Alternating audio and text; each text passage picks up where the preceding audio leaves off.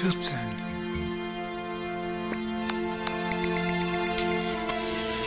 Unter Strom.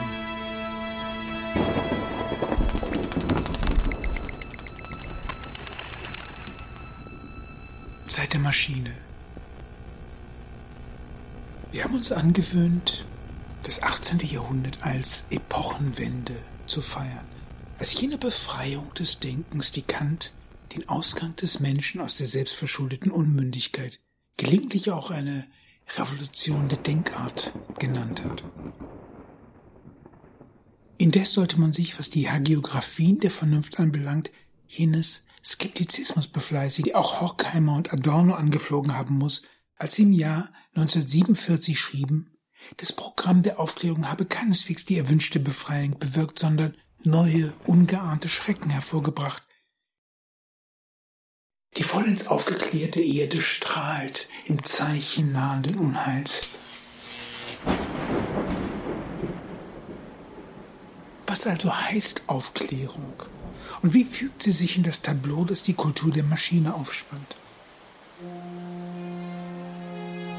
Zunächst ist festzuhalten, dass die Entitäten, die im späten Mittelalter entstehen, die Wirklichkeit des 17. Jahrhunderts prägen sich die Architektur des französischen Parks, indem sie die Bäume und Hecken der Geometrie und die Wege der Logik der Zentralperspektive unterwirft, zum Code der Repräsentation, sind die großen Nationalmonarchien England und Frankreich strukturiert wie die Florentinische Republik zu Zeiten des Katasto. Die Religionskriege sind ausgefochten, die monetäre Anomie durch die Stiftung der englischen Zentralbank 1693 überwunden. Auch der Leviathan, Hobbes sterblicher Gott, stellt, insofern er der Logik eines Räderwerkautomaten folgt, eine vernunftgemäße Einrichtung dar. Gewissermaßen haben sich die gesellschaftlichen Institutionen jenem Dekonstruktionsprozess unterworfen, mit dem Thomas Hobbes seine Naturphilosophie anheben lässt. Die Philosophie der Natur werden wir am besten mit der Privation beginnen. Das heißt, der Idee einer allgemeinen Weltvernichtung. Weil, wie in der kartesianischen Philosophie, die Logik des Räderwerks als Lösung im Vorhinein feststeht, hat man die Natur denaturiert und als synthetische Größe, als Gesellschaftsmaschine erneut zusammengesetzt. Insofern setzt die Rede von der Aufklärung stets die Apotheose der Maschine voraus. Umgekehrt Gerade weil die Natur als Fremdkörper entzaubert und unschädlich gemacht worden ist, kann sie im Rokoko idealisiert und zur Schäferstunde gemacht werden, zu einem sozusagen ins Freie verlagerten Interieur. Zweifellos handelt es sich bei derlei Unternehmung eher um Divertimenti, Vergnügungen, die überblenden, dass das gesellschaftliche Triebwerk einer totalen Herrschaft zustrebt. Der Verstand, der den Aberglauben besiegt hat, soll über die entzauberte Natur gebieten. Ein Zeichen dieser Verschiebung ist das große enzyklopädische Projekt Diderot und d'Alemberts Enzyklopädie. Im Ziel, das allgemeine System der Kenntnisse den Menschen darzulegen und sich um die Menschheit verdient zu machen, wird das energetische Strukturprinzip des wissenschaftlichen Denkens sichtbar, nämlich dass der Reichtum nicht, wie die Physiokraten gelehrt haben, allein auf den natürlichen Ressourcen einer Gesellschaft beruht, sondern auf ihrem Wissen. So liefern die in der Enzyklopädie enthaltenen Diagramme jedem gebildeten Zeitgenossen den geistigen Bausatz, um sich die betreffende Maschine, also das Herrschaftsinstrument, nachzubauen. Verwundert es, dass sich die Aufklärer wie in La Maîtrise l'Homme Machine oder Baron Dolbachs System der Natur zu Evangelisten der Maschine aufschwingen?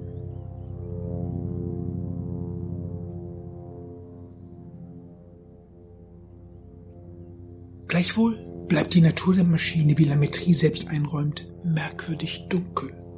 Handelt es sich, wie die Metaphorik nahelegt, um eine mechanische Uhr oder nicht vielmehr um jene neuartige Lebenskraft, wie sie die Entdeckung der Elektrizität nahelegt?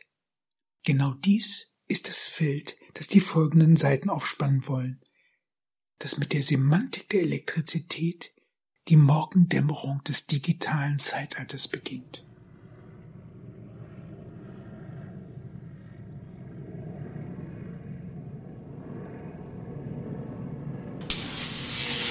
Lines of Communication.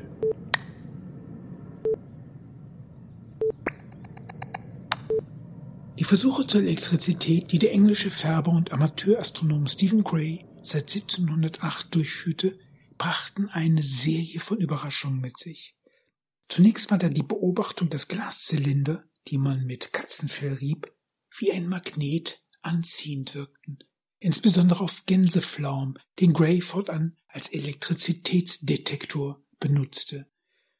Da sich diese Zustandsänderung nicht nur auf den Glaszylinder, sondern auch auf den ihn verschließenden Kork auswirkten, war zu Schlussfolgern, dass verschiedene Materialien elektrisierbar waren.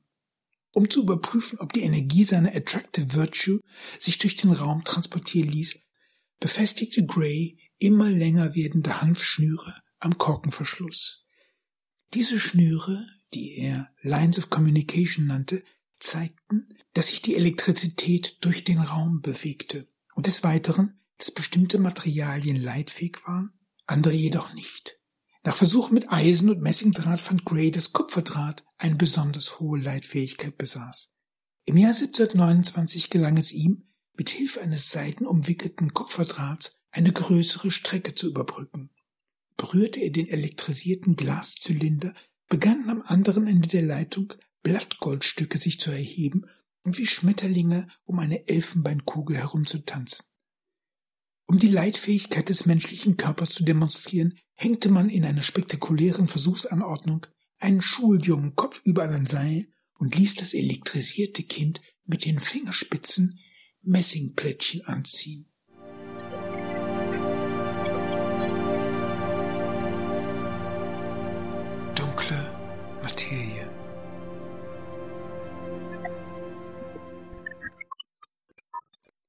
Gewiss stellen all diese Versuche, bei denen, je nachdem, von einer Electrical Virtue oder einem Phlogiston die Rede war, noch keine wissenschaftliche Durchdringung des natürlichen Phänomens dar. Dennoch wäre es irreführend, in ihnen bloßes Dilettieren am Werk zu sehen. Bereits der Nachweis einer bis dato nicht begriffenen, dunklen Materie markiert den Bruch mit der bisherigen Ordnung, der Homogenität des Raums, der Vorstellung der Körperlichkeit. Plötzlich treten unvorstellbare, ja geradezu zauberische Denkfiguren in den Raum. Die Idee einer unsichtbaren Substanz, die den menschlichen Körper, aber auch andere Materialien durchströmt, die Vorstellung des Fernhandelns, der Telematik.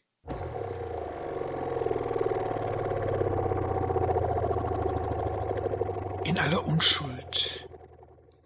Will man sich also über die Aufklärung aufklären, sollte man die Versuche ihrer Frühzeit in Augenschein nehmen, jenen Geistesblitz beispielsweise, den der Göttinger Professor Albrecht von Haller, dem Lametrie sein Buch zueignete, aufgezeichnet hatte, der sogleich andere Forscher wie Benjamin Franklin zur Nachahmung anregte. Dass man einer Venus Electrificata Funken aus dem Kopf ziehen oder einem Menschen im Dunkeln einen elektrischen Glorienschein aufsetzen kann. Diesen Vorgang tauften die Kavaliere der Wissenschaft sinnigerweise Beatifikation, Seligsprechung. Ein Bild, das nicht zufällig jenes Himmelfahrtsprojekt in Erinnerung ruft, das die Maria zum Mutter Gottes gemacht hat.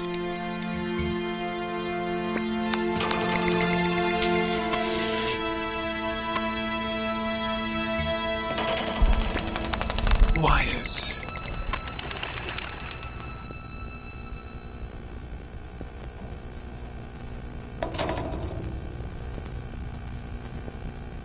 Die Entdeckung der Elektrizität markiert einen entscheidenden Riss im Horizont der Erkenntnis. Was sich im Jahr 1746 mit Gewissheit über dieses rätselhafte Fluidum sagen ließ, war a, dass zwei Formen dieses Fluidums existierten, die anziehende und abstoßende Wirkung hatten, b, dass sich die Elektrizität in Flaschen speichern und wieder entladen ließ, und c, dass das Fluidum eine Fernwirkung besaß. Ein Mensch, der einen elektrisierten Gegenstand berühre, werde, so schrieb der Abbé Nollet, von einem subtilen Fluidum gefüllt. Und die Erregung oder der Schock, der durch die elektrische Entladung verursacht werde, sei auf die Druckwellen in diesem sehr elastischen Fluidum zurückzuführen. Um die Geschwindigkeit der Substanz zu ermitteln, wies der Abbé Nollet 600 Mönche an sich auf einem großen Feld zu versammeln, einander mit Eisendraht zu verkabeln und einen mehrere hundert Meter großen Kreis zu bilden. Dann berührte der Versuchsleiter eine Antenne, die aus dem Glasbehälter herausschaute. Und was passierte? Alle Mönche begannen zu zucken, und zwar gleichzeitig. Damit war die Frage nach der Geschwindigkeit des sogenannten elektrischen Fluidums insoweit geklärt, nicht auszumachen war, wie sich das Fluidum von einem Mönch zum anderen fortbewegte. Anders als die Laola in unseren Fußballstadien. So hatte diese mirakulöse Instanz nicht nur die Eigenschaft, sich als Kraft im Raum zu übertragen, sondern dies auf unvorstellbar schnelle Weise zu tun.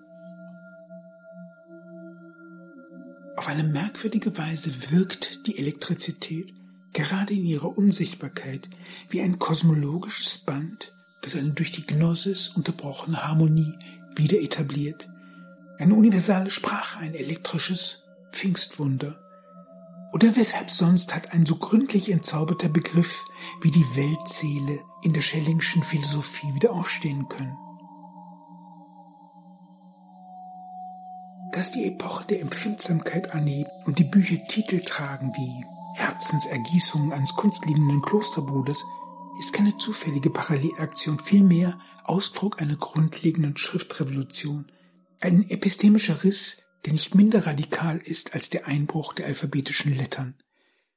Mit der Elektrizität wird, was als alphabetisches oder numerisches Zeichen eine ausgezeichnete und von aller Natur klar abgegrenzte Stellung hatte, unscharf. Und es entsteht andererseits das, was man elektromagnetische Schrift nennen könnte. Fortan wird alles, was elektrisiert werden kann, Schriftzeichen, die Schweißperle auf der Stirn, das unfreiwillige Erröten, der Impuls, der sich in der Zuckung des Zeigefingers entlädt. Das ist die Lehre des Novalis, aller falschen Romantik beraubt. Der Mensch spricht nicht allein, auch das Universum spricht, alles spricht, unendliche Sprachen. Oder an anderer Stelle, alles, was wir erfahren, ist eine Mitteilung. So ist die Welt in der Tat eine Mitteilung. Eine Mitteilung, die in telegrafischer, telefonischer oder telematischer Form kommuniziert wird.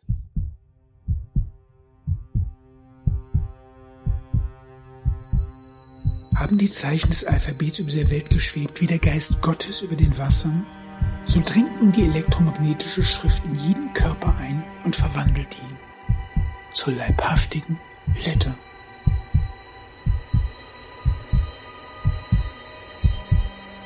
Plötzlich ist die Welt selbst als großer Magnet ein globalisierter Schriftkörper. Lassen sich die Botschaften, die er aussendet, wie ein Enzephalogramm der Weltseele lesen.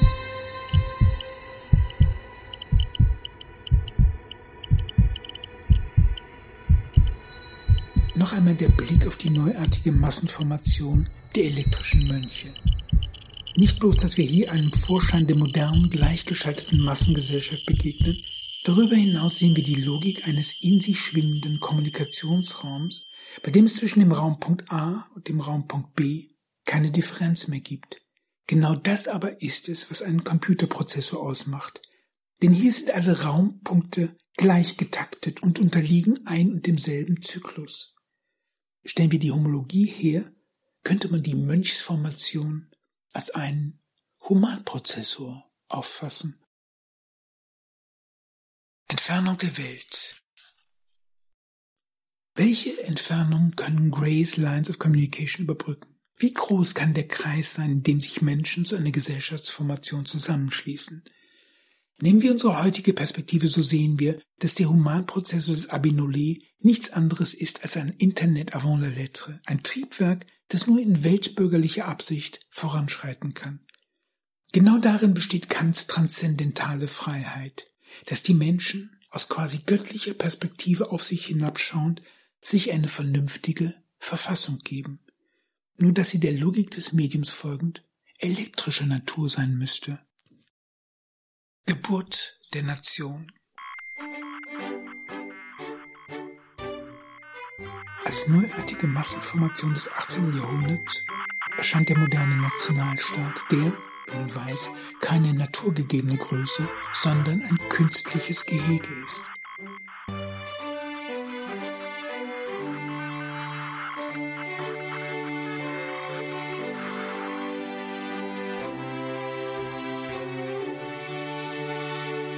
Wie im Prozess der verlorenen Form begegnen wir hier jenem zugleich realen wie phantasmatischen Setting, bei dem die Menschen ihre Kunststoffartefakte, aber auch ihre Götter erschaffen.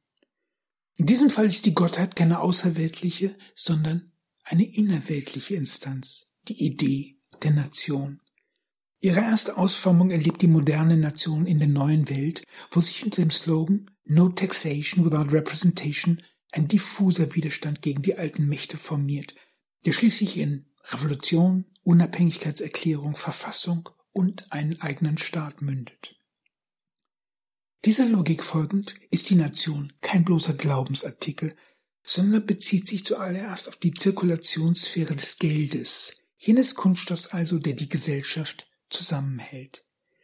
In Gestalt der Frage, warum die Kolonien genötigt sind, Teile des erworbenen Reichtums an das Mutterland abzuführen, macht sich die Hohlform eines neuen Identitätsmoments bemerkbar.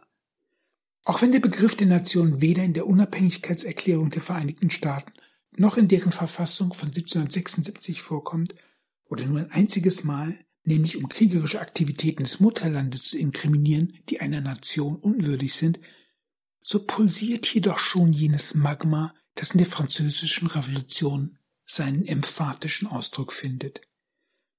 Tatsächlich ist die Metapher des Melting Pot als Zusammenschmelzen der verschiedenen Bevölkerungsgruppen in den Diskursen der 1780er Jahre allgegenwärtig. So wie der proteische Kunststoff in der Götterstatue ein kollektives Identifikationsmoment findet, erreicht die Sphäre der abstrakten Zeichen im Bild der Nation eine überwölbende Größe. In diesem Sinne antwortet die Nation auf ein religiöses Bedürfnis. Handelt es sich, wie Michelet dies in seiner Erzählung der französischen Revolution gesagt hat, um einen Verbrüderungsakt im Angesicht Gottes, eines Gottes freilich, der eine eher abstrakte, denn kenntliche Größe ist, l'être suprême. Buchgesellschaft elektrisiert. Die Nation entsteht dort und nur dort, wo Bücher und Zeitungen zirkulieren und ihre Leser zu einer kollektiven Erregungsmasse verschmelzen. Wenn Benedict Anderson, der die Nation als Imagined Community tituliert, also als eingebildete Gemeinschaft, auf Wörterbücher, Grammatiken und Romane rekurriert, trifft dies einen wesentlichen Punkt. Die Nation entsteht nicht aus dem Nichts, so wenig wie sie auf eine vorgängige ethnische Gemeinschaft zurückgeht. Sie bedarf einer Zirkulationssphäre. Dementsprechend findet der Verbrüderungsakt, von dem Michelet spricht, weniger im Angesicht Gottes, als vielmehr in der modernen Zirkulationssphäre des Dollars und der Tageszeitung statt. Hier formieren sich die versprengten Einzelnen, entsteht jenes Magma, das schließlich zum Begriff der Nation gerinnt.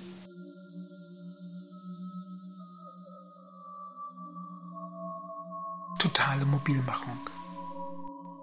Die Nation ist, wie Hobsbawm sehr schön gesagt hat, eine erfundene Tradition. Im Jahr 1789, dem Jahr der Französischen Revolution, sprach nur die Hälfte der Menschen, die in Frankreich lebten, Französisch. Im Rausch der Massenerhebung uniformierte sich das Land. Folglich proklamierte die Levée en masse, die Massenerhebung von 1793, von diesem Augenblick an bis zu dem Moment, da der Feind vom Boden der Republik vertrieben ist, müssen alle Franzosen für den Wehrdienst bereitstehen. Der Massenaushebung korrespondiert nicht bloß die entsprechende Propaganda, sondern auch eine moderne Kommunikationsmaschine im Sinne Nullis. Der optische Telegraph Chaps, 1792 vorgeführt, 1794 in Betrieb genommen, erlaubte es, eine Nachricht zwischen Paris und Lille in 22 Minuten zu verschicken. Letztlich muss man die Geschichte der Moderne als allgemeine Mobilmachung lesen, als Bewegung, die der Geschwindigkeit des Elektrons beständig hinterherläuft. Setzt man den modernen Nationenbegriff voraus, befindet man sich bereits im Labyrinth der Moderne. Das ist kein Zufall.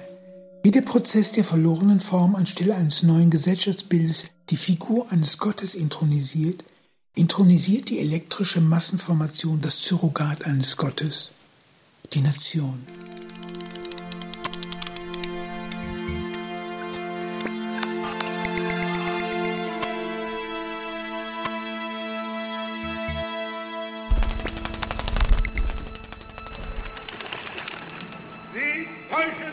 Alle, die glauben, dass auch nur ein Riss in das Gefüge unserer einzigen Bewegung gekommen sei. Sie steht fest, so wie dieser Block hier.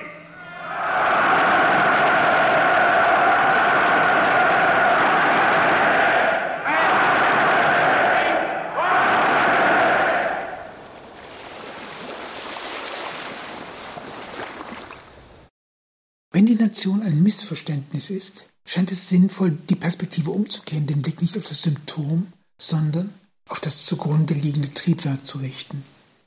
Folglich sollte man, statt sich mit den Eigenheiten des Nationalcharakters zu beschäftigen, die Frage stellen, worin die Rationalität besteht, die in der elektrischen Masseformation verborgen liegt. Zunächst ist festzuhalten, dass die Elektrizität den geopolitischen Raum transzendiert, im Extremfall gar einen außerweltlichen Blickwinkel etabliert, verkörpert in all den Satelliten, welche die Erde umkreisen. Schon dieser Hinweis zeigt, dass die Nationen historische Ephemeriden sind und sein müssen. Übergangsbildungen, denen eine megalomane Dimension eingeschrieben ist. Heute gehört uns Deutschland und morgen die ganze Welt.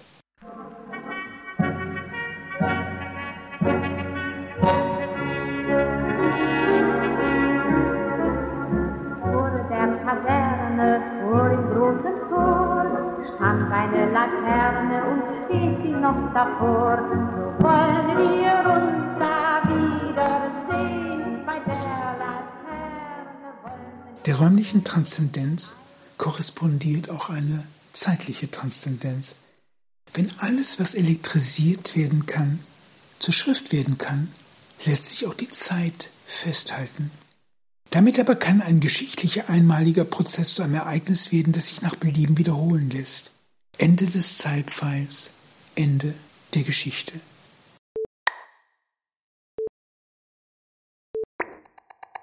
So wie es eine räumliche Fernsteuerung gibt, so gibt es auch eine zeitliche Fernsteuerung. Bumm.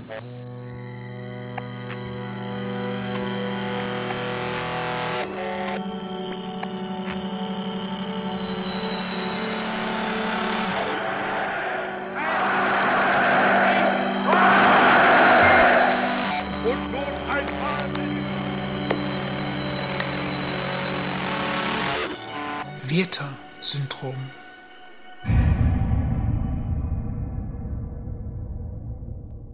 Vor der Folie der Mumfordschen Megamaschine betrachtet, jener Maschine also, die aus Muskeln, Knochen und Nerven besteht, tut sich mit der elektrischen Masseformation ein neuer Raum auf. Dabei muss sich das Moment der sozialen Vernetzung keineswegs, wie im Fall der elektrisierten Mönche, in Gestalt von Kupferdraht artikulieren. Es können dies ebenso gut Romane, Erzählungen, Filme oder Tweets sein. All jene weichen Symbole, die eine Line of Communication und die entsprechende Erregungsgemeinschaft etablieren. Dass die Leiden des jungen Werther eine Selbstmordepidemie auslösten, belegt ein Moment der sozialen Formatierung, selbst dort, wo es um die vermeintlich intimsten, existenziellsten Fragen geht. Somit ist die moderne Megamaschine einerseits eine körperliche, andererseits eine psychoplastische Realität.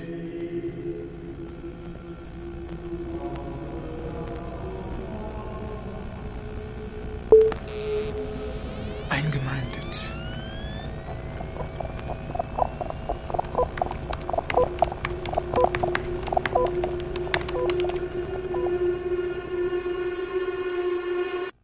Wie lässt sich der Augenblick deuten, da der Versuchsleiter die leidende Flasche berührt? Dass die Bewegung eines Einzelnen ein ganzes Kollektiv in Zuckungen versetzt, evoziert Vorstellungen absoluter Herrschaft, wie sie wohl nur die Massenaufmärsche in den Riefenstahlfilmen wiedergeben können. Dennoch ist dieser Augenblick nur die halbe Wahrheit. Denn in dem Augenblick, da der Herrscher seine massenmobilisierende Geste ausführt, wird er selbst in einem physischen Sinn eingemeindet zum Teil einer Masseformation. Überträgt man dies auf eine symbolische Ebene, wird klar, dass eine solche Geste nur dann zum Ereignis wird, wenn sie die entsprechende Energie und soziale Leitfähigkeit besitzt. Andersherum. Wenn ein symbolischer Akt wie der Selbstmord des jungen Werther eine entsprechende Reperkussion erlebt, so deswegen, weil ihr Urheber auf Sendung, das Publikum wiederum auf Empfang eingestellt ist.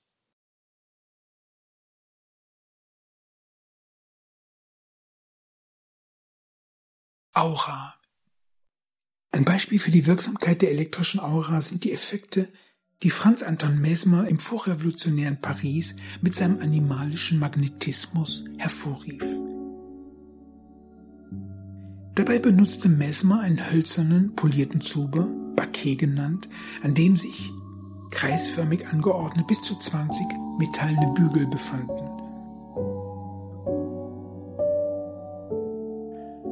Üblicherweise saßen die Patienten um diese Apparatur herum. Dabei pressten sie den Körperteil, für den sie sich Besserung erhofften, gegen den Metallbügel. An jedem Platz befand sich ein kleines Seil, mit dem sich der Patient an die Apparatur anschließen konnte. Um einen elektrischen Kreis zu bilden, hielten die Patienten einander an den Händen. Zweifellos war Mesmers Maschine nach dem Vorbild der Leidener Flasche modelliert, auch wenn sie als Apparatur vollkommen nutzlos war. Das freilich tat ihrer Suggestivkraft keinen Abbruch. Während die Patienten auf den Auftritt des Meisters warteten, verloren sie sich in den Klängen einer Glasharmonika, den Spiegelbildern oder den astrologischen Zeichen, die den opulenten, von schweren Vorhängen behangenen, halbdunklen Raum verzierten.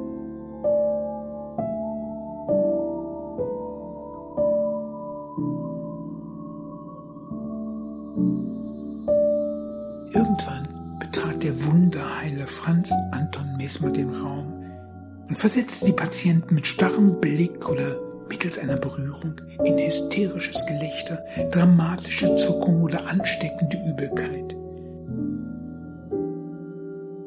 Verlor ein Patient die Fassung, so wurde er von einem Assistenten in einen schallgedämpften Krisenraum geführt. In Mesmers Seancen wurden frei flottierender Spiritismus, Erotizismus und Gruppenpsychologie zu einem hochinfektiösen gesellschaftlichen Ereignis. Auf dem Höhepunkt seiner Karriere praktizierten allein im Großraum Paris etwa 6000 unautorisierte Mesmeristen.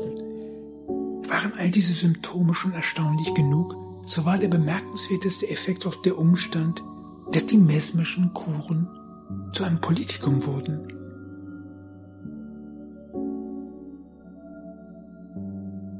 Von ihm gegründete Gesellschaft für universelle Harmonie wurde zu einem Ort aufrührerischer Reden, was schließlich zur Verbannung Mesmers aus Frankreich führte, aber die Königin Marie Antoinette nicht hinderte, Mesmer darum zu bitten, vor seinem erzwungenen Abschied zumindest zwei Assistenten in seine Lehre einzuarbeiten.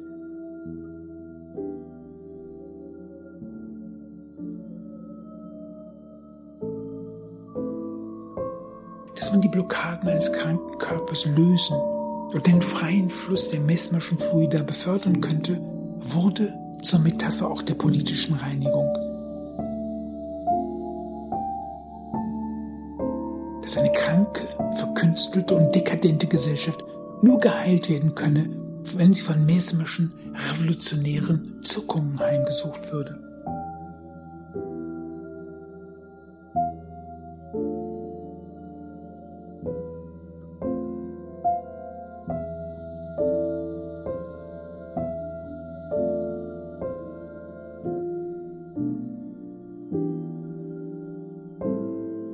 Massenhysterie.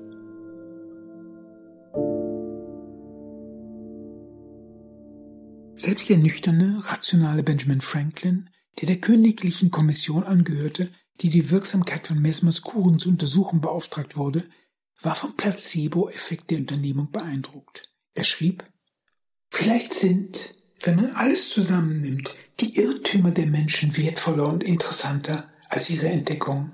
Die Wahrheit ist einförmig und schmal, der Irrtum hingegen ist mannigfaltig. Er besitzt keine Realität, sondern ist das reine und schlichte Erzeugnis der Vernunft, die ihn ersonnen hat. In diesem Feld hat die Seele genug Raum, um sich auszudehnen und all ihre grenzenlosen Möglichkeiten zu zeigen, ihre schönen und wundersamen Extravaganzen und Absurditäten.